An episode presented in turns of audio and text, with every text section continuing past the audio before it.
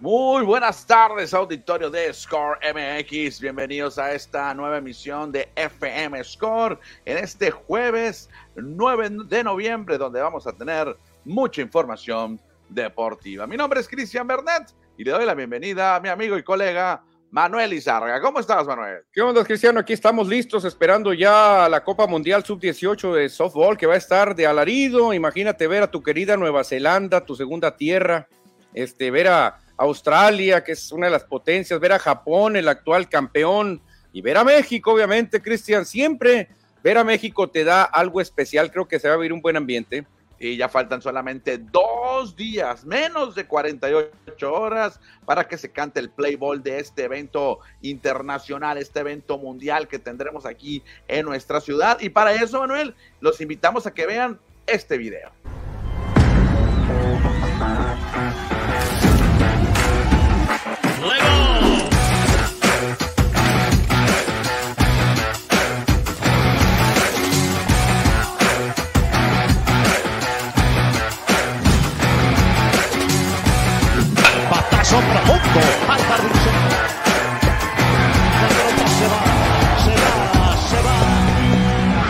Sonora, tierra de oportunidades. Dos días, dos días para que arranque este torneo donde participan 11 países. Ahorita más adelante estaremos platicando más detalles de la Copa Mundial Sub-18. Manuel, tenemos información también de Liga Mexicana del Pacífico. Ayer solamente hubo cuatro encuentros. Los Naranjeros de Hermosillo no jugaron. Sí, fíjate, Naranjeros y Algodoneros no jugaron, pero hoy jugarán por partida doble. Cristian, las otras cuatro series sí se llevaron a cabo. Acuérdate que Iván Alonso nos contaba que en Navojoa estaba lloviendo también. Oye, te voy a decir en tono de broma. Oye, Manuel, los Naranjeros no perdieron ayer. No, no, ¿qué pasó, Cristian? ¿Qué pasó? No, todavía, andan bien, todavía andan bien, ahí andan un poquito bajito de 500, pero andan bien todavía. Ah, era tono de broma, así, le, así se le dice cuando descansa un equipo en la NFL. No, no, jugaron los Raiders oh, este, este domingo. No, no, no, no, no. Digo, perdón, no perdieron. No, pues no jugaron. No jugaron, sí, exacto. Así lo decimos siempre, ¿no? Sobre todo cuando un equipo, pues a veces anda perdiendo ahí, ¿no? Bueno, invitamos a nuestros amigos radio escuchas, bueno, cibernautas, porque no radio es internet, es YouTube, es Facebook, es Instagram, bueno, Instagram no, Spotify, para que nos manden su mensaje, su saludo, Manuel.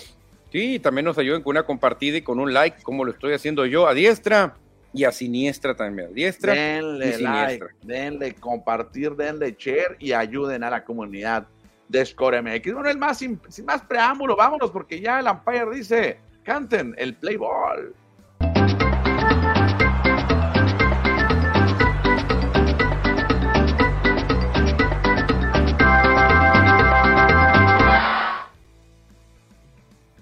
Béisbol de la Liga Mexicana del Pacífico. Estamos en plena primera vuelta, ya en la recta final. Bueno, todavía faltan algunas series para, para terminar esta primera voltereta de dos que tiene la temporada. Desafortunadamente allá en el estadio antes Francisco Carranza Limón, hoy con un nombre comercial, no se pudo llevar a cabo el encuentro por la lluvia. Sí, fíjate, Cristian, el famoso frente frío que anda entrando por acá, provocó lluvias también en Navojoa, eh, nublados incluso aquí en Hermosillo, pero allá en Guasave sí fue imposible, imposible jugar, Cristian, ahí vemos pues muy encharcada la, la lona que cubre el campo, así que pues doble juego para hoy, ¿eh? si es que no llueve. Fíjate cómo se, que, sé que bien se ve el estadio Francisco Carranza Limón, esta remodelación que le hicieron, ¿no? Se ve bonito en esta toma abierta que estamos viendo. Parece un estadio también de triple A de grandes ligas, ¿eh? Se ve precioso así. Lo, lo, que sí le falla todavía al estadio, porque se notan las fotografías que manda los medios de comunicación y en la televisión, se ve muy oscuro. No sé si lo has notado tú. Ah, la iluminación. comparado con el Sonora o con el Fernando Valenzuela, sí hay mucha diferencia. No, es que yo creo que el Fernando Valenzuela es de los que mejor iluminación tienen, Cristian. Salen las fotos claritas, pero aquí sí se, se ve oscurito. A lo mejor las candilejas no son de la misma potencia que en otros estadios. Exactamente, pues ahí está la lluvia que se dejó caer allá en Guasave y no tuvimos duelo entre Hermosillo y Algodoneros. Donde sí hubo acción fue en Navojoa y qué clase de demostración tuvo este hombre que vemos al mano al lado derecho, Max Murphy. Ocho carreras remolcadas. Se quedó una de empatar el récord de la liga. Oye, tremendo, Cristian, qué chulada cuando un extranjero te empieza a responder así. quiere decir que te sacaste la lotería. Navojoa, ¿de qué manera empata la serie a punta de palos? Y esta es una noticia maravillosa para los mayos de Navojoa. ¿eh? Es que sabes que los mayos de Navojoa siempre seleccionan uno o dos extranjeros que nadie conoce y llegan a la liga y les producen carreras, desconectan cuadrangulares. Vaya, son parte importante en el line-up de la tribu. Por ejemplo, este Max Murphy de 4-4 se fue ayer, anotó tres veces, remolcó ocho carreras y conectó dos con ¿eh? Increíble la noche de Murphy. ¿Te acuerdas que hace un año o dos tuvieron al líder jonronero también? ¿Te acuerdas? Un extranjero. Sí, cómo no, que ya no regresó. En otros tiempos tuvieron a Matt Stark, por supuesto, un legendario jugador. Morgan Burkhardt, Matt, Stayers, Morgan Burkhardt, que fueron tremendos extranjeros, grandes ligas, que quemaron la liga. Realmente Navajo ha tenido extranjeros de mucha calidad. ¿eh? Perfecto. Otro, otro estadio que le hace falta mucho, iluminación. Lo vemos en la tele y en las fotografías. Pero bueno, eso no vamos a platicar hoy. Vámonos con el siguiente serie, Manuel. Sí, los Venados de Mazatlán, con el sello de la casa, Cristian, para que sepan dónde están jugando los sultanes. 1 a 0 ganó Mazatlán. Fíjate cómo ganaron ayer los Venados de Mazatlán. Ganaron por blanqueada, ganaron por una sola carrera. Y esa carrera entró gracias a un golpe o un golpe. Ricky Álvarez fue golpeado en la caja de bateo y con eso produjo la carrera de la victoria. No puede ser, este equipo, Cristian, está enrachado, ¿eh?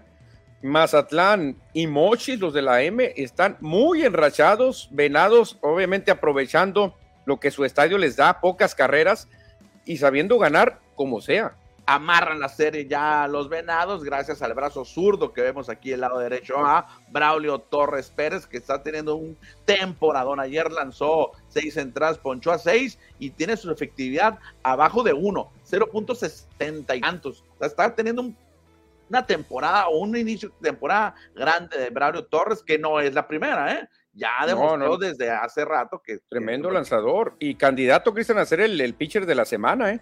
Ah, por supuesto, con la actividad que tuvo ayer, igual que David eh, Reyes, o sea, uno de los dos se la va a llevar. ¿Y qué pasó en Ahome, Manuel?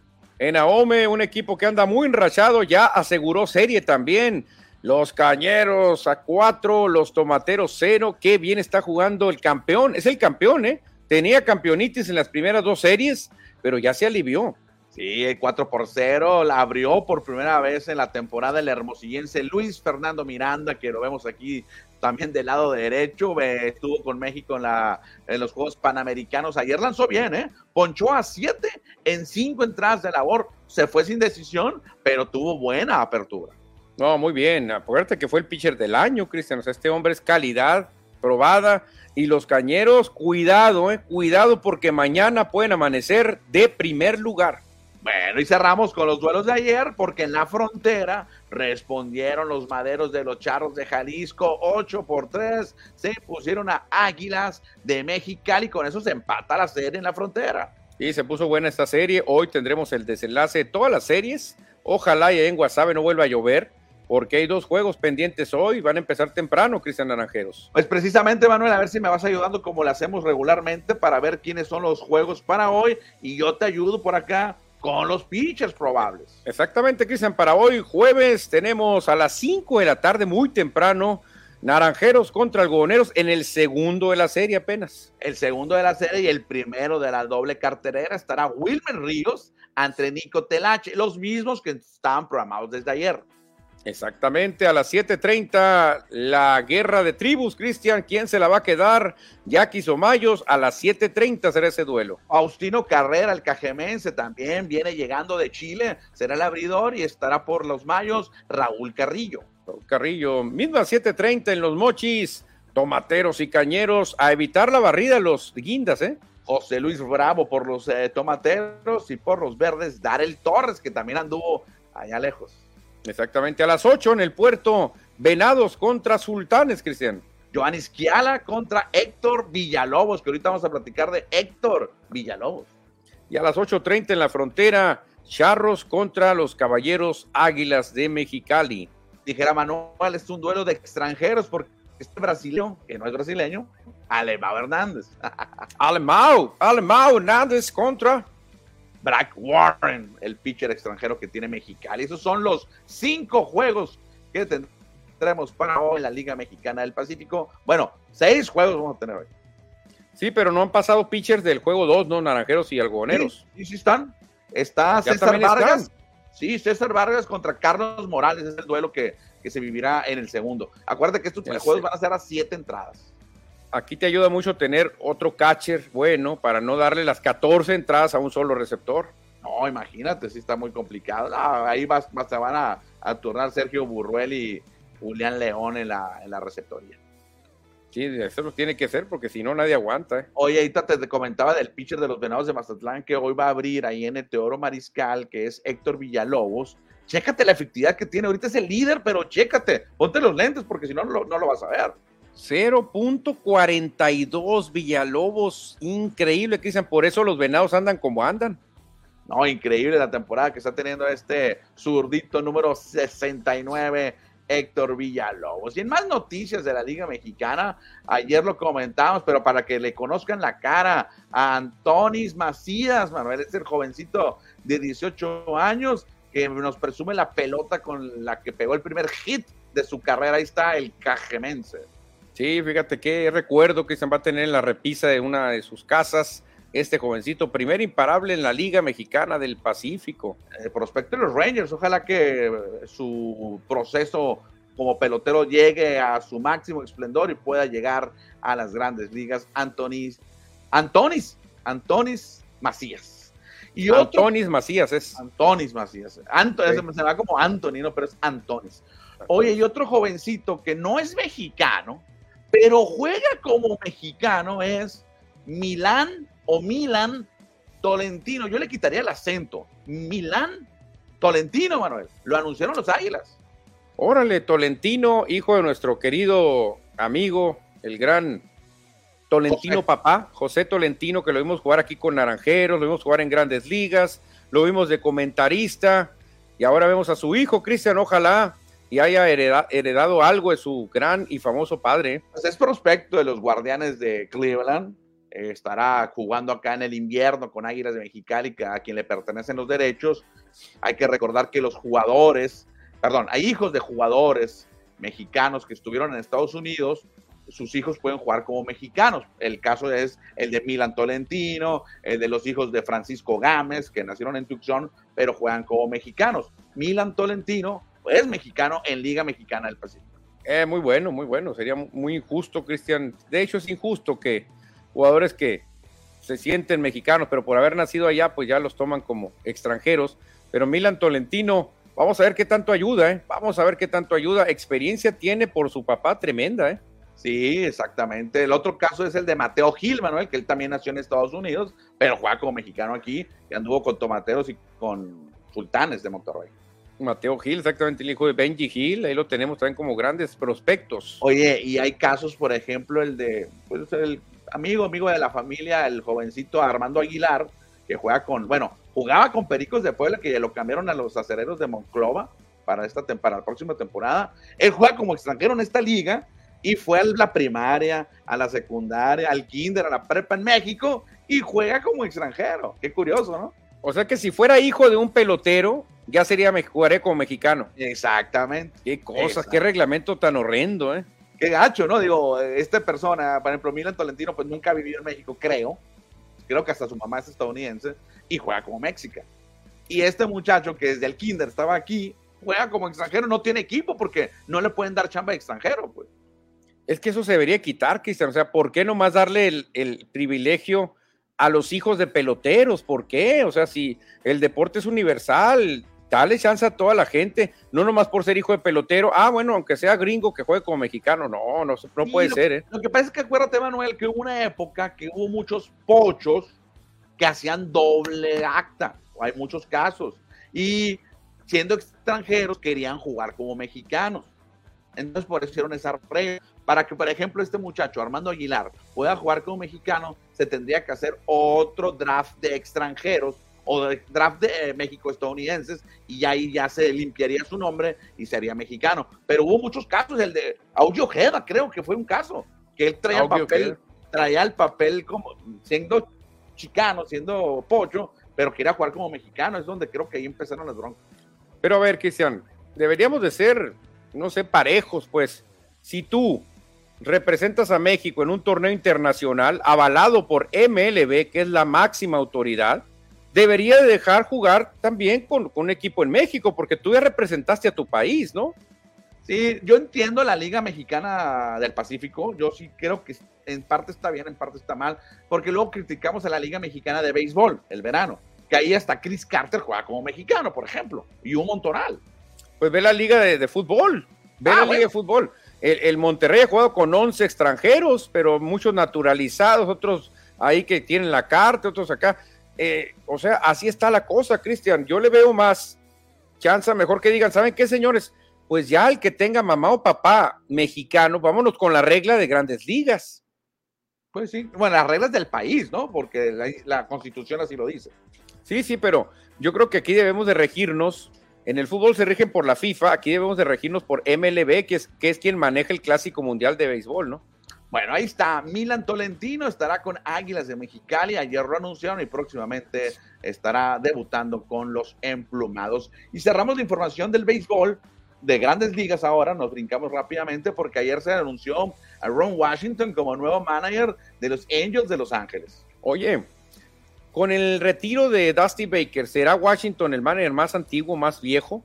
Yo creo que sí, ¿eh? De hecho, tiene buen rato sin dirigir. La última vez que dirigió fueron los Rangers de Texas, curiosamente.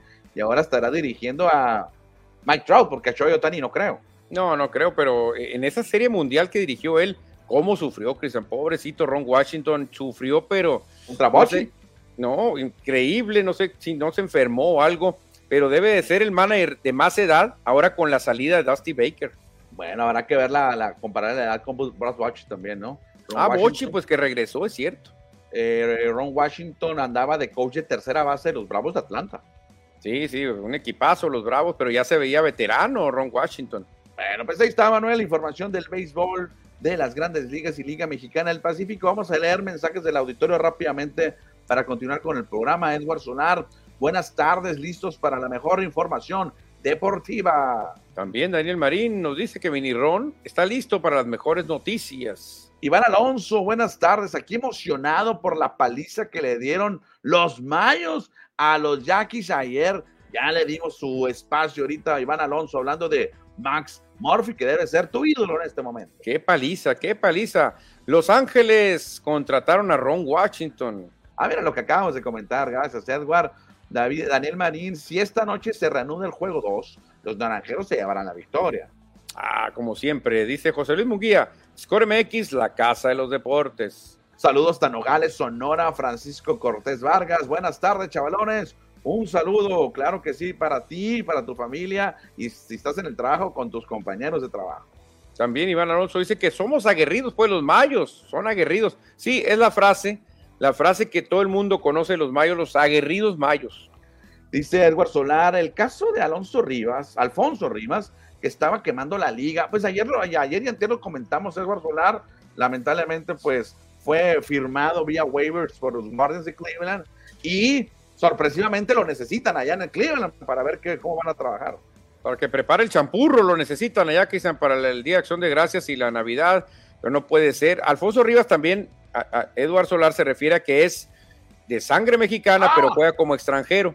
Sí, exactamente, exactamente. Alfonso Ríos también nació en San Diego, de papá y mamá mexicanas. De hecho, nació en el carro, Alfonso Rivas. De hecho, nació en Chulavista, o sea, apenas cruzando unos metros la frontera.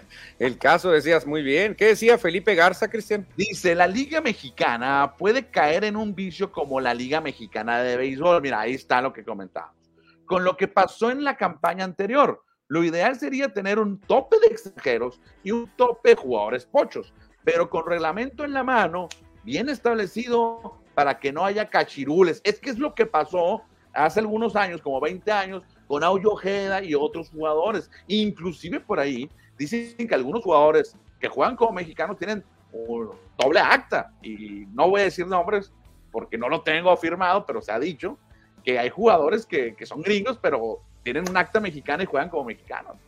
Acuérdate lo que pasó con Andrés Guardado, con algunos otros jugadores, Cristian, que tuvieron también, se, hicieron españoles para no, no ofrecer un problema ya, pues, o sea, se naturalizaron, tienen la doble nacionalidad. pero allá lo permite, me, explico, Europa, el fútbol, de, la Liga España, la Unión Europea lo permite. Acá creo que no, no podemos comparar.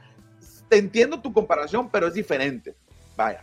Pero si estamos hablando del, del, reglamento, o sea, si tú llegas con una carta, hey señores, aquí está, ¿cómo te llamas? Randy Rosarena, ¿dónde naciste? En Cuba, pero aquí está la carta, soy mexicano. Ah, canijo, ¿qué hacemos con este, Cristian? ¿Qué hacemos? Pero te pongo el caso de Randy Rosarena. Según yo, Randy Rosarena juega como mexicano en la Liga Mexicana de Béisbol. Allá con los Diablos, con los Yucatán y con el que tú quieras, él jugaría como mexicano. Y aquí, como extranjero, va a jugar. ¿Y en el Clásico Mundial de Grandes Ligas?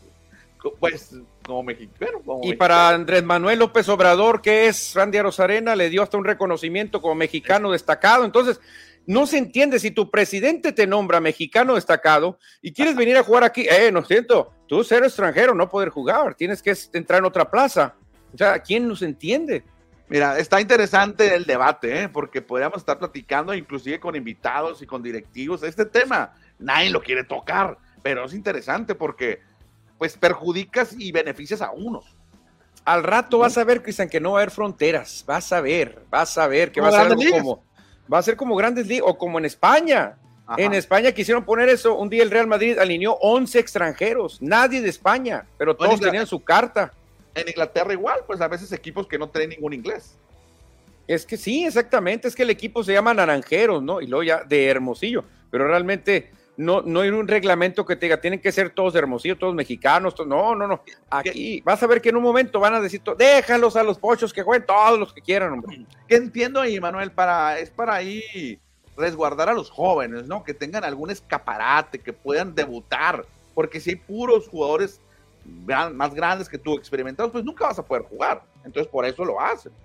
No, sí, claro, claro. Aparte, también la ventaja que tiene el joven es que no cobra, no cobra, muy poquito. Entonces, muchos equipos de mediano presupuesto, aunque quisieran, Cristian, tener a nueve extranjeros jugando al mismo tiempo, no iban a poder. Mira, aquí está el caso, este es un buen, gran ejemplo. Como la nueva Liga de Arabia de béisbol, exacto, ahí van a ir puros extranjeros, no va a haber árabes ahí. No, ya vi, puros ex, hasta Robinson Cano y muchos ex peloteros que ya no funcionan en grandes ligas van para allá. Bueno, dejamos los mensajes, bueno, ahorita por supuesto estaremos leyendo más, porque hay más de béisbol, ¿eh? Hoy por la tarde, a las 6 o a las 5, no recuerdo si es a, las, a la hora de Sonora, 5 o 6, se va a llevar a cabo la entronización del Salón de la Fama clase 2023 del béisbol mexicano y ahí vemos en pantalla a la nueva clase, a todos los nuevos inmortales y en la pantalla aparecen dos de Sonora, Manuel. Sí, exactamente. Ahí veo de rápidamente reojo al rayo redondo, Cristian, el, el, orgullo de Guaymas, Sonora. Y el otro es de San Luis Río Colorado, aunque también Mexicali se lo pelea. Roberto el Chapo Vizcarra, que lo vemos ahí enseguida del, del don Alfredo Harp Elú. Ellos dos son los dos sonorenses. El Chapo ya se ve viejón, ¿eh? ya se ve grande el Chapo, ya le llegaron los años. Y obviamente ahí vemos al manager de Naranjeros, Juan Gabriel Castro, también vemos a Noé Muñoz, que es el coach de primera base de Hermosillo, también está Javier Robles, Alejo Ahumada, Jesús Moreno, eh, Tomás Heredia va a entrar al Salón de la Fama, en la foto aparece su hijo, y el, por supuesto, por último, mencionando a Alfredo Harpelú, este empresario, el dueño de los Diablos Rojos del México. Sí, en el mero centro, exactamente, Cristian, pues por eso no puede estar eh, eh, Juan Gabriel Castro con Naranjeros en esta serie, porque pues tiene que ser allá tiene que tener su presencia para ser inmortalizado. Pues ahí para ayer fue, se llevó a cabo el Media Day que le llaman, donde los medios de comunicación pudieron ir a platicar y entrevistar a todos los nuevos inmortales. Más tarde ahí en Score Deportes vamos a tener la información y mañana lo platicamos a ver qué información tenemos. Exactamente, para ver qué, qué impresiones dio Juan Gabriel, ver las fotos, ver todo, Cristian. ¿Qué dice para acá el mensaje, Manuel? Marco Mondaca, un experto en quinielas, nos dice saludos al mejor programa deportivo del noroeste de México. Ánimo, Tibax. Y hablando de, de, quinielas, ¿qué tal si vamos a hablar de fútbol americano, donde tenemos la quiniela de Score MX y el mariachi dice.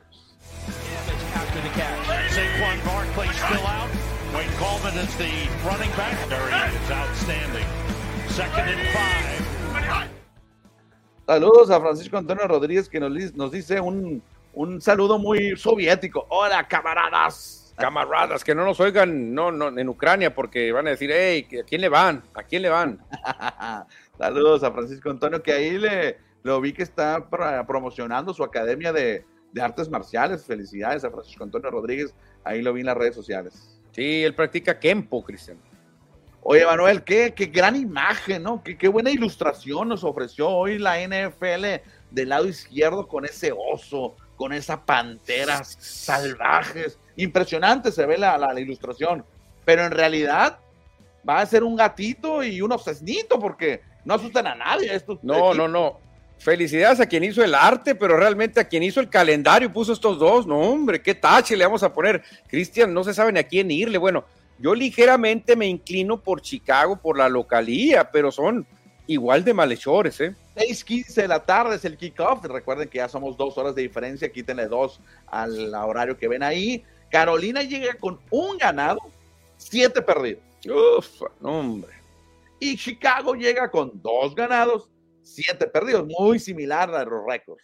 Ay, bueno, yo ni me burlo de Chicago porque Chicago le ganó a los Raiders. Ya mejor ni me burlo, ni me burlo, pero sí es cierto. ¿Qué juegos están poniendo en jueves por la noche, Cristian? Por favor, este juego es pura masquiña realmente. Aunque la semana que entra va a estar bueno, ¿eh? ya te lo dejo para la semana que entra que lo hablemos. Pero no es el único encuentro en prime time. Además del Carolina Chicago de hoy, el domingo por la noche será uno parecido Jets contra los Raiders. Ah, ya ves, miren, Las Vegas, qué diferencia que en el Estadio del Soldado, donde va a estar ya mucho frío, Las Vegas contra los Jets. Qué bueno hubiera estado, Cristian, ver a Aaron Rodgers, ¿eh? Sí, claro, pues por eso pusieron a los Jets, pero no van a estar inoperantes ofensivos de los Jets. Y el lunes por la noche será Broncos de Denver contra Bills de Buffalo, que también se eh, ve que se va a inclinar a un solo lado. No, claro, Búfalo tiene que masacrar a los Broncos de Denver, así masacrar, que no queden dudas. Mis Raiders van a ganar, ¿eh? Te lo aseguro. Este juego es muy ganable para Raiders y Carolina y Chicago creo que voy con Osos. Perfecto. Y el domingo la NFL regresa a Europa, regresa a Alemania, en Frankfurt. Estarán los Potros, los Colts de Indianapolis ante los Patriots de Nueva Inglaterra desde las 7:30 de la mañana para los que te les gusta madrugar. Sí, a ver qué tal, a ver qué tal les va. Este, no son tampoco los mejores equipos, Cristian. No son los Vaqueros de Dallas, no son los 49ers, no son los Raiders, no son los, no sé, equipos de más tradición. Aunque Nueva Inglaterra, pues últimamente tuvo, tuvo sus momentos. A ver, ojalá y tengan mucho jalón allá en Inglaterra. Bueno, damos un repaso a los mejores receptores hasta el momento. Tyreek Hill, el Cheetah, es el mejor con 1076 yardas y ahí está escoltado por AJ Brown de Filadelfia con 1005.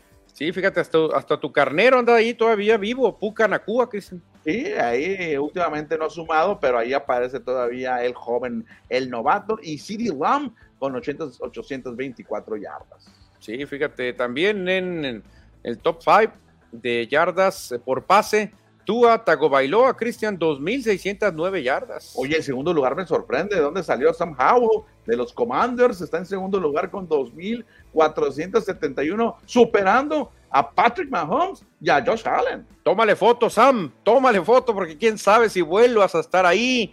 Jalen Hurts, que es un gran coreback, está en el quinto lugar. En cuanto a corredores, que ya en la NFL no, ni se corre la bola, Christian McCaffrey sigue siendo el líder con 6.52. Segundo lugar, Zach Moss de Indianapolis y de Andre Swift de Filadelfia en tercero. Ya no se corre la bola. ¿Por qué no se correrá la bola, Cristian? Si es la base para jalar a los defensivos y poder mandar pases. ¿Por qué, ¿Por qué no lo harán ya? Eh? A ver, no, no, sería bueno hablar con un coach, ¿no? De, decir cómo, ha modificado, cómo se ha cambiado la NFL. La NFL. Porque antes las guerras eran en la trinchera. El que dominaba la trinchera ganaba el juego, el que abría más huecos, el que empujaba más.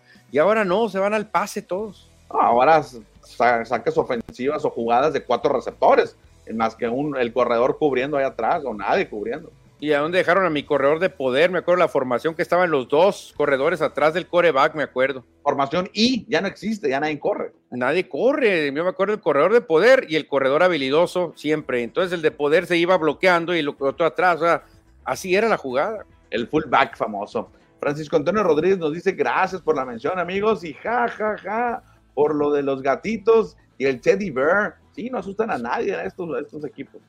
Exactamente, también Marco Mondaca dice que Raiders con el coreback ex Cardenal, jugaron muy bien el anterior. Sí, fíjate, Raiders mandaron a la banca a lo increíble. Perfecto, Manuel. dejamos los mensajes, dejamos la NFL para platicar del eventazo que se viene a partir del el sábado, la Copa Mundial de Softball eh, Varonil Sub-18. Aquí les presentamos los dos grupos, ya lo habíamos platicado el otro día, pero chécate cómo está quedando. Desconozco que si ya sea la, la foto final, porque ya le pusieron butacas al M. Ortiz, al Fernando M. Ortiz. No creo que sea la final, que el señor pase ahorita a las 2 de la tarde por ahí y estaban unas grúas elevando gente en las, en las ah, candilejas, estaban haciendo algunos arreglos todavía. Creo que va a mejorar más todavía. No, no, lo que me refería a las butacas, si van a, llenar todo de butacas o hasta ahí donde, donde aparecen. Yo creo que, yo creo que esto sí va a ser hasta ahí, porque te fijas que dejaron simétrico un lado y el otro. Ahí está, ándale, sí es cierto. Si no, si no hubieran llenado un lado y lo llenan el otro, pero dejaron simétrico. Simétrico exactamente un lado y el otro. Como un central numerado, digámoslo así, ¿no? Ah, sí, ya después que te tocó, ah, te toca la, la, banca y ahora, pues vámonos. Te toca el, fierro, digo. El fierro, sí, el, sí, sí, tienes que llevar tu, sí, te lo tienes que llevar, tienes que llevar tu cojincito y ni modo. Sí, ahí le pusieron el son en el centro y le pusieron cabina de transmisión porque la WSC pues transmite los juegos y ahí van a estar los narradores. No, qué, qué bonito quedó. Y luego el, detalle, ponerle son con las puras butacas, se ve muy bonito. Exactamente, a partir del sábado tendremos este torneo. Aquí tenemos unas imágenes que nos comparte la Comisión del Estado de Sonora, la Comisión del Deporte, con un japonés, un argentino, un mexicano y un holandés, un maori, dijera el Manuel. No, no, qué, qué, qué buen platillo, ¿eh? la verdad que va a estar muy, muy entretenido, Cristian. Obviamente sabemos que el softball es rapidísimo, se juega muy rápido y la gente pues va a estar contenta. El clima ya no va a ser factor, la vamos a pasar a gusto, un clima de veintitantos grados que va a ser genial para jugar softball. Perfecto, en más de noticias de nuestros deportistas sonorenses, Alejandra Valencia escaló una posición y ahora está en el tercer lugar del ranking mundial de World Archery después de la gran actuación que tuvo en Santiago. Muy bien, Alejandra Valencia, Cristian. Fíjate dónde está rankeada. Si nos guiamos por esto, Alejandra tendría medalla de bronce en París. Exactamente. Si nos basamos en este en estos numeritos que, solo, que abarcan los eventos del 2023. Y fíjate la diferencia entre el segundo y el tercer lugar, entre Casey Comhoe que anduvo aquí en el Hermosillo y también andaba en Santiago, un punto de la diferencia. No, realmente está muy bueno, aunque también ya, bueno, más abajo si Alejandra le saca nueve, diez y medio, le saca a su más cercana perseguidora que es Penny Haley. Así que Alejandra Cristian estaría entre, entre plata y bronce en, unos olímpicos. Su segunda ocasión de su carrera que se mete el top 3 a los mejores tres arqueras de arco compuesto, valga la redundancia, en su carrera. Ya lo había hecho hace algunos años. Eh, el mes pasado escaló al lugar número 4 y ahora está en el 3. Alejandra Valencia, que esperemos tenga un gran ciclo olímpico cerrándolo allá en París, como ya lo dijiste. Oye, Cristian, puede ser la, atleta, yo creo que más importante en la historia de Sonora, ¿eh? Porque mira, no, no tiene que enfrentar lo que enfrentó Ana Guevara, que ella, pues pasando el tiempo, ya no va a correr igual, ya no va a tener la explosividad igual, por obvias razones, pero una arquera, realmente el, fondo físico no le importa tanto, Cristian. O sea, que digas, ya no puedo correr tan fuerte. ¿Para qué? Tú nomás párate, jálale al arco y tira. O sea, creo que Alejandra Valencia, si no, si no se quiere retirar, tendría los Juegos Olímpicos y los otros también tendría, ¿eh? Sí, exactamente. La esencia de los deportes es diferente. Es diferente la habilidad que deben de tener los deportistas. Por eso, pues, tiene más posibilidades Alejandra como una longevidad, vaya. Sí, no tiene mucho para dar Alejandra Valencia porque es joven, todavía ya tiene un camino recorrido gigante. Bueno, en más del deporte sonorense, arrancó el, hoy es jueves, el martes, arrancó el proceso de elección para los nuevos eh, inmortales del Salón de la Fama del Deportista Sonorense, Manuel. Hay 21 candidatos y de esos 21, 5 van a entrar al Salón de la Fama. Solo 5. Creo que van a entrar 7, pero van a elegir a 5. Los otros dos ya entran automático. Ah, ok, ok. Pero van a, van a elegir 5 por votación. Cinco por votación. Pues vamos a ver de quién se trata, Cristiano. Vamos a ver ya cuando llegue el momento de quién fueron los agraciados por los votantes. Vámonos rápido con más información local porque nos invitaron a la carrera de la unidad que me creo que te, te tocó organizarla una que otra vez, ¿no? Ahí andaba yo metido, incluso en algunas ocasiones hice el póster, el Ah. póster que están haciéndolo acá, en algunas ocasiones me tocó hacerlo a mí. Ahí saludamos al tremendo Neto Arredondo, Cristian, que anda muy metido también en la organización allá en Istezón. Perfecto, ahí está, para que participen en la carrera que organiza el Instituto de Trabajadores del Estado de Sonora. No sé cómo conoces exactamente. Instituto de Seguridad y Servicios Sociales. Ah, pues ni modo que no te lo sepa. No, no, que no me lo sepa, ahí, ahí trabajé. Bueno, y cerramos con información del Instituto, o, bueno, el del Ayuntamiento de Hermosillo más que del Instituto, porque ya se va a cerrar, Manuel, el Kino Fest y se va a cerrar con el torneo de pesca de, de- de pesca curvina allá en Punta Chueca.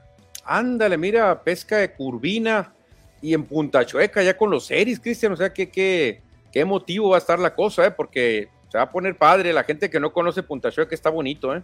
Mira, el Kino Fest, obviamente que es un festival para levantar a Kino. Afortunadamente también ha habido eventos deportivos, pues, que es lo que hemos comentado con ustedes, como el torneo de pesca, el, también estuvo la, la carrera de ciclista. Así es que mm, varias dependencias trabajando en conjunto para que Kino pues eh, tenga más movimiento durante estos meses. No, claro, tenemos una playa muy bonita, Cristian, que es Valle de Quino, y hay que promoverla, y con estos eventos, pues es lo que se está logrando, ¿no? Promover ese destino tan bello que es Valle de Quino. Me llamó la atención la camiseta acá del, del competidor que dice Rey del Cochito. El cochito es un pescado muy común, Cristian, que se puede pescar de día, de noche, de tarde. El cochito siempre anda comiendo, así que tú tiras el anzuelo. Hay muchos pescados que los pescas de madrugada y otros los pescas de noche o de tarde, y el cochito lo pescas siempre. 10, 11 y 12. O sea, a partir de mañana inicia la edición 13 del torneo de pesca de Curvina por parte del Ayuntamiento de Hermosillo y el Kino Fest. Ándale, la curvina, Cristian, me tocó que mi papá sacara. Es un pescado grande, grande, cerca de, llega a medir cerca de un metro. Y la verdad que sí a pantalla, porque es un pescado muy grande la curvina. Nos llegó una, una pregunta, Manuel, a ver si las puedes responder. Manuel dice, ¿cómo va Ford? ¿Se ha pagado la información? Ya acabó, no. De hecho, ya a Ford le quedan dos juegos como local en el rol regular. Mañana viernes y el sábado serán juegos durísimos. El viernes contra Pascolas de Navojoa y el sábado contra Titanes de los Mochis. Últimos dos juegos de Ford como local. Luego tendrá que viajar a un juego más, creo. Pero Ford está a nada de asegurar el primer lugar general y tener ventaja en playoff. Mañana nos amplías la información, por supuesto. Mañana platicamos todo eso. Con la previa. Dice, igual Cimarrones no genera información y esto se enfría. Bueno, ese es otro caso. Creo que Cimarrones Sonora no tiene departamento de comunicación social y bueno, ahí se las dejo de tarea. Oye, Cristian, pero también la, la Liga Expansión, ahora aquí hablando de Cimarrones. Ah, si quieres, ahorita hablamos de eso. Ah, bueno, sí, sí. Ah, perfecto. Ahorita, lo platicamos porque sí es cierto, lo que dice José Luis Munguía, se enfrían tanto de Cimarrones como de la liga. De todo el mundo, exactamente. Hoy pasé por el campo que está por rumbo de las galerías, o sea, el BLD me imagino, y están los equipos ensayando exactamente como todavía están preparando el M. Ortiz y el Mundialistas, pues están utilizando los otros campos. Dale. José Luis Munguía anda muy triste porque dice que ya se acabó el rugby ya no hay información, Cristian. Lástima. No hay información del Mundial, pero del rugby hay mucha, ¿eh? Ahí te recomiendo las ligas de Europa, la liga de Inglaterra, de Escocia, de Francia, de Australia, no, hay ligas por lo quiero. Ahí está, José Luis, ahí está. Manuel, la gente de pantalón largo te atora en los deportes. ¿Y sabes a qué me refiero? A la torre. Qué fuertes declaraciones de José ¿A ti, Luis. ¿A ti o en general? No entendí. O sea, Pues yo creo o- que en general, ¿no? Sí, me imagino que en general, ¿no? En general te atora en los deportes. Híjole, qué, qué, qué fuertes declaraciones. Dice Marco Mondaca que el ceviche de cochito es el mejor. Ya Ah, sí, muy bueno. Muy bueno el ceviche de cochito, que, que tú lo puedes pescar muy fácil, el cochito. ¿eh? Bueno, nomás que no, yo no nado, Manuel, así que a mí no van a pescar. Ah. Vámonos a información de la NBA.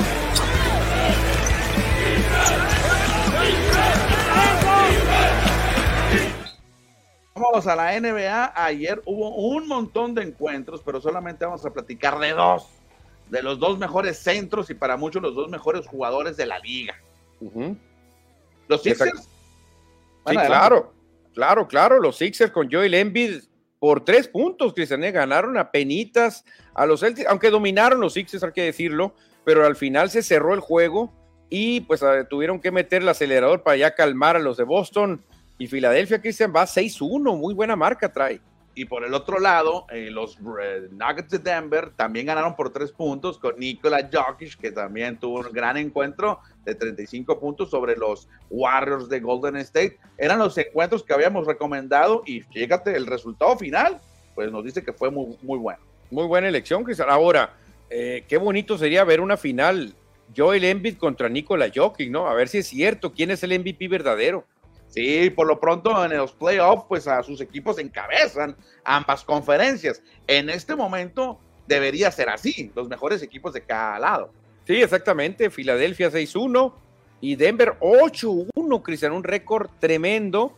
Y yo ni te quería mencionar porque hubo otro juego, pero me da vergüenza decirlo.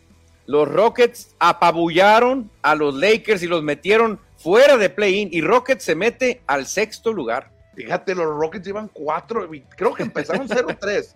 Creo que empezaron 0-3 y llevan cuatro victorias consecutivas los Rockets. Pero ayer fue una paliza, Cristian, que dije, a ver cómo van los que ya no quise ni ver, ¿no? En una paliza de 30 puntos. Sí, los, aunque no estuvo Anthony Davis ayer, ¿eh? estuvo fuera no, de situación. No, no, claro, la ceja es importante. Y vean bien del lado izquierdo, el número 5 el número 6 del este, Atlanta y Orlando, ambos llegan con cuatro ganados tres perdidos. Y hoy, hoy se verán las caras en la capital de México, allá en la ciudad centralista de este país, allá muy lejos de Hermosillo. Sí, exactamente, muy complicado de poder ir a ver ese juego. Eh, vamos a ver qué tal se pone. Por los récords debe ser un juego muy parejo, ¿eh? Oigan, y no le hagan caso a ninguno de los dos horarios que ven ahí. No, ni es a las nueve y media, ni es a las ocho y media. Es a las siete y media, tiempo de Sonora. 7.30 va a ser ese duelo. Vamos a ver qué se trae. Vamos a ver qué se trae Atlanta, Cristian. Trey Turner, Trey Turner. Trey Young. Trey Young contra Banquero, los dos hombres importantes de cada uno de los equipos. Hoy en la Ciudad de México será este encuentro. Una vez más, la NBA en nuestro país. Sí, la verdad que qué chulada, ¿eh? qué chulada lo que pueden tener allá, ¿eh? ¿Te imaginas tú un juego de NBA aquí en la Arena Sonora? ¿Cómo se pondría? Digo, es difícil. Sabemos que la capital tiene más de 20 millones de habitantes pues, cosmopolita, si quieres decirlo, la Ciudad de México vive gente de todo el mundo. Bueno, pues nosotros tenemos Phoenix, Manuel, y en Phoenix tenemos todo. ¿A cuánto estamos de Phoenix aquí? A cinco horas. un poquito más, ¿no? Ponle seis. Ponle seis. Siete con la fila.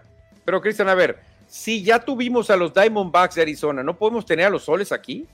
Sí, creo que la NBA es más fácil, ¿no? Bueno, más fácil. Son menos jugadores, Cristian. Son menos jugadores. Claro, claro. Bueno, hoy a las 7:30, Atlanta contra Orlando, la NBA. Y hoy solamente hay dos juegos, el de Atlanta Orlando y a las 5 está otro duelo. Muy buen duelo, sobre todo ver a los Bucks de Milwaukee contra los Pacers de Indiana, obviamente Milwaukee es el gran favorito. Son los únicos dos encuentros que tendremos hoy en la NBA. Dice por acá José Luis Munguía que en general, por lo que dices de Alejandra Valencia, que es un deporte de longevidad. Pues sí, sí, muy probable. Es lo que decía de, de, los hombres de pantalón largo, que ellos pueden ser los que quiten a Valencia. Ah, bueno, sí, sí, cierto también.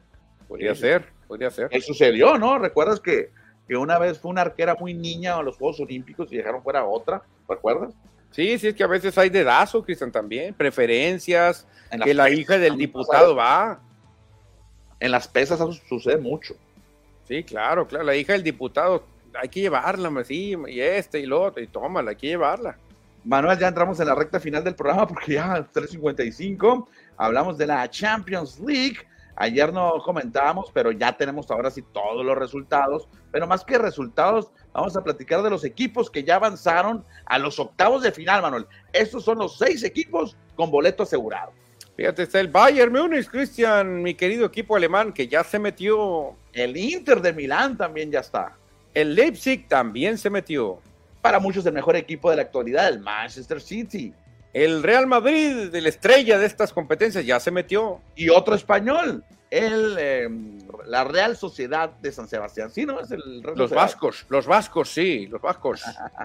y aquí están los grupos, ¿no? A ver si vemos quiénes pueden seguir con vida. Por ejemplo, en el A, el Manchester United, chécate, en último, el Copenhagen, que ayer le ganó al Manchester United y el Galatasaray están arriba.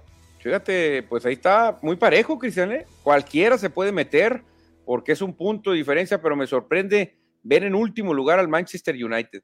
En el grupo B, el Arsenal, ahí está muy parejito, no ha clasificado oficialmente. El PSV y el Lens todavía se les mueve una patita. El Sevilla, mala Champions. No, mal, yo creo que es la decepción, Cristian. El Sevilla, decepción de la Champions. El Real Madrid y el Napoli cumplieron, cumplieron bien, ya dejaron al Braga ya sin oportunidad y dejaron a la Unión de Berlín sin oportunidad prácticamente. El Braga sí tiene chance, acuérdate que faltan dos juegos todavía. Sí, bueno, pero está muy difícil, tiene que ganar los dos. Sí, matemáticamente, pero que el Napoli pierda los dos y que Braga gane los dos, hombre. Aquí sí cumplió la Real Sociedad y el Inter, porque los dos ya lanzaron del mismo grupo. Ya eliminaron al Salzburgo y al Benfica, eso sí. Hasta la próxima, amigos. Creo que era el grupo más parejo, ¿eh? Y lástima por el Benfica que no sumó puntos. Bueno, le faltan dos juegos, tranquilo. Sí, sí, sí, pero anda muy abajo. Aunque gane los dos, ya no alcanza. No, no, no, porque ya clasificó la Real Sociedad del Inter. En el grupo E, Manuel, ¿quién encabeza? El grupo E, el Atlético de Madrid. Luego viene el Lazio, el Feyenoord que sigue vivo y el Celtic que ha muerto. Pues. Bueno, todavía matemáticamente, si gana los dos y pierde los dos el Lazio y pierde uno, eh, Feyenoord y empate el otro y le meten siete goles, puede avanzar. Bueno, qué bueno que lo aclaras, Manuel, para que no te lo dijera. Pero ahí hay que estar muy atentos del Feyenoord, que está el mexicano, el mexicano eh, Chaquito Jiménez.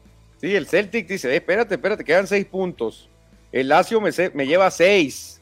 Tengo menos nueve. Si meto ocho y al Lazio le meten dos, a lo mejor me meto. ¿Cómo la ves? Ya regresé porque tosí, Manuel, ya regresé. Ah, ok, ok. mi equipo, el Newcastle United, que es mi equipo de hace muchos años, ahí tengo el jersey, si lo pueden comprobar. No sé si a ti te tocó conocerme. Sí, lo vi, sí lo vi, claro. Me quedaba, ya no me queda, para que vean. Está en último lugar de su grupo, pero todavía puede avanzar como primer lugar de grupo.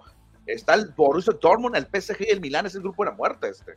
Yo creo que este es el grupo de la muerte, definitivamente los cuatro equipos son muy fuertes y los cuatro pueden avanzar. La bronca es que dos se van a quedar fuera. Y aquí el Manchester City y el Leipzig en el G ya avanzaron, ya lo, decíamos ahorita, lo que es el Estrella Roja y el John Boys, tu equipo, el John Boys, se fue, bye bye. Menos siete el John Boys, Cristian, o sea, de plano, un puntito, no sé, se lo va a haber sacado a la Estrella Roja seguro, pero no, gran dominio del City de Leipzig, que van a dar chance a Cristian de descansar piernas, de meter suplentes, de llegar más descansaditos. Exacto. Y en el grupo H, encabezado por el Barcelona, que perdió sorpresivamente contra el Shakhtar, está entre tres equipos peleando los dos boletos, Barcelona, Porto y el Shakhtar Donetsk. Sí, exactamente. Vamos a ver contra quién le toca enfrentar al Shakhtar, porque si va contra el Porto y va contra el Barcelona, la tiene muy complicada. Si se la atraviesa el Antwerp, ahí podría tener posibilidades el Shakhtar. ¿eh? Sabes que creo que ya, ya no le toca al Barcelona, ya jugó sus dos. ah, bueno. Ah, bueno, entonces le tocaría Porto y el, el Antwerp y puede levantarse el Shakhtar, ¿eh? Perfecto, ahí están los grupos de la Champions League que la hemos olvidado un poco porque se nos olvida eh, la hora de la producción del programa están los juegos y a veces no, no hay chance de meterlos, pero ahorita con tiempo ya le dimos una repasada de cómo están los grupos. Aparte como tuvimos la Serie Mundial, ya inició el LMP, pues toda la atención la jala el base y el fútbol pues últimamente ha estado medio, no ha tenido lo mismo el fútbol. ¿eh? No, el fútbol le ha bajado mucho, Liga MX, Liga de Expansión, que hablando de cimarrones de Sonora, que nos dicen ahí nuestros radioscuchos que no genera información, y sí es cierto, no genera información. aparecieron por acá Fernando Monarres y Diego Jiménez en el, en el once ideal de la jornada final, Manuel. Sí, porque metieron dos goles cada quien, acuérdate, los, nos tocó cantar, que hace muchísimo tiempo, ya se me está olvidando, Cristian, hace mucho que cantamos los goles de Monares y Jiménez. Viene jugando mejor Monares, hay que decirlo, aunque Jiménez hizo dos goles, Monares está convertido en, el cerebro, en, en, la bujía del equipo. Pues ahí están estos dos hombres que tienen buen rato sin tener actividad, porque los cimarrones jugaron hace buen rato contra los Venados de Mérida y están esperando todavía rival, porque estos cuatro equipos Hoy conoceremos al primero que avance a los cuartos de final, Manuel. El Morelia o Venados se meterá como séptimo lugar. Exactamente, y el que pierda no estará eliminado. El que pierda de Morelia y Venados tendrá otra oportunidad más contra el que gane de Correcaminos y Atlético La Paz. Bueno, esperemos que mañana o a lo mejor hasta el domingo nos van a decir los horarios, 14 o 15 va a ser el, juego aquí en Hermosillo en el Héroe en Acosari. Sí, la ida. lamentablemente, Cristian, como Cimarrones quedó en sexto lugar, tiene que eh, primero jugar aquí, luego visitar al Atlante en fin de semana. Que creo que el Atlante le gusta jugar el domingo, ¿no? O me falla la memoria. Pues ya ni, yo lo he visto en sábado, antes jugaba de domingo y a veces quiere jugar sábado, ya ni sabemos, pero creo que va a mandar también el 1 y el 2, ¿eh? Sí, exacto. Habrá que esperar entonces a ver cuándo nos toca juego. Lo que eso es un hecho que se va a juntar en el Héroe en Acosari eh, la Liga de Expansión y el Mundial de Softball, ¿eh? No lo van a cambiar, el, parece, el, lugar. Ah, van a seguir, van a jugar en el, en el M. Ortiz. Exacto. Uy, se va a hacer un buen congestionamiento de autos. Sí, no me voy a llevar el carro ese día al estadio. No, va a estar muy lleno, porque el Atlante jala, ¿eh? El Atlante tiene su jaloncito y obviamente ver el Mundial de, de Softball Sub-18 también jala. Dice por acá Marco Bondaque que ojalá avance el equipo del Chaquito, o sea, el Feiner. Ojalá que sí. Sí, ojalá yo también quisiera. Chaquito, la verdad que es un jugador que me cae muy bien, Cristian. Muy bien me cae el Chaquito. Manuel, pues ya vámonos, 50 minutos, 4 2. Estábamos hablando de la, del, tiempo, tanto tiempo de espera, ¿no? De, la Liga de Expansión, más que todo para Cimarrones, ¿no? Mucho descanso, a ver si eso no le afecta al equipo de Roberto Hernández. No, claro que afecta, Cristian. Obviamente, ¿desde cuándo? metiste esos goles, ya se te olvidó, ya perdiste la euforia. Ojalá, ojalá y Cimarrones logre recuperar ese nivel porque lleva mucho tiempo ya sin jugar. ¿Desde cuándo? A ver, voy a, voy a checar ahorita rápido, rápido. Sí, jugaron el 28. Mira, si, si bien nos va, que estaríamos jugando el otro miércoles. Sí, exacto. Si bien nos va, porque puedes jugar hasta el jueves. 28 de octubre, Manuel, fue el juego de Contravenados, el 4-1. 29, 30 y 31 me van 3. ¿Más 9? más 9 van 12. Y, vamos a jugar hasta la otra semana. Más o el 16 o 17. 9, no. 18 serían 10. No, serían muchísimos días, más, de medio mes sin jugar. Sí, sí, dos semanas prácticamente sin jugar para Cimarrones. Ojalá que no afecte y que el primer juego contra el Atlante sea un éxito. Sí, normalmente muchos equipos por la inactividad se quejan, ¿eh? Ojalá y Cimarrones, porque jugar interescuadras no es lo mismo. no es lo mismo, juegas muy relajadito, no es lo mismo. Bueno, nos vamos, nos escuchamos mañana viernes para cerrar semana. Claro que sí, nos vemos mañana. Buenas tardes, adiós. Adiós.